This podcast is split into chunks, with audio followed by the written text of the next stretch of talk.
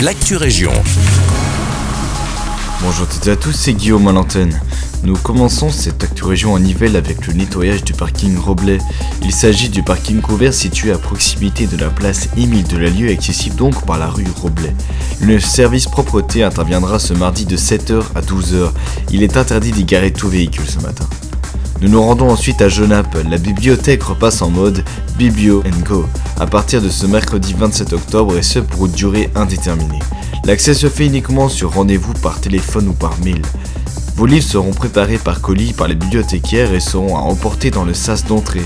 Pour le retour des livres, il suffira de les déposer dans la toute nouvelle boîte aux livres qui se trouve devant la bibliothèque. Les retours sont maintenant possibles même quand la bibliothèque est fermée. Les dons sont toujours aussi les bienvenus dans cette même boîte.